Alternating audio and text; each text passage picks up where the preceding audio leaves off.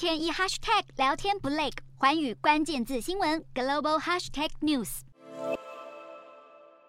美国商务部当地时间二十七日公布，美国第三季 GDP 折合年率成长百分之二点六，优于市场预期的百分之二点三，展现美国整体经济强韧。不过，最根本的通膨问题依旧没有获得解决，恐怕会降温投资与消费支出，为经济前景蒙上阴影。美国 GDP 折合年率从第二季萎缩百分之零点六反弹到第三季成长百分之二点六，显现美国经济终于摆脱上半年萎缩格局，渐渐恢复成长。主要归功于第三季货品进口减少，让贸易逆差缩小与就业成长旺盛的劳动市场。不过，部分经济学者担忧，经济成长好景恐怕不长。联准会自三月起连五度决议升息，到目前为止已经重创了房市和股市。如果激进的紧缩政策持续，恐怕会让美国经济明年正式陷入衰退。根据商务部的报告，美国第三季消费支出成长只有百分之零点四，增幅低于第二季的百分之零点五。不止货品消费减少，连旅游和餐饮等服务消费成长也趋缓。国内消费支出状态向来被视为取决经济成长的关键要素，但接下来经济学者预估，美国消费支出与企业投资将进一步缩减，成为经济扩张最大的阻碍。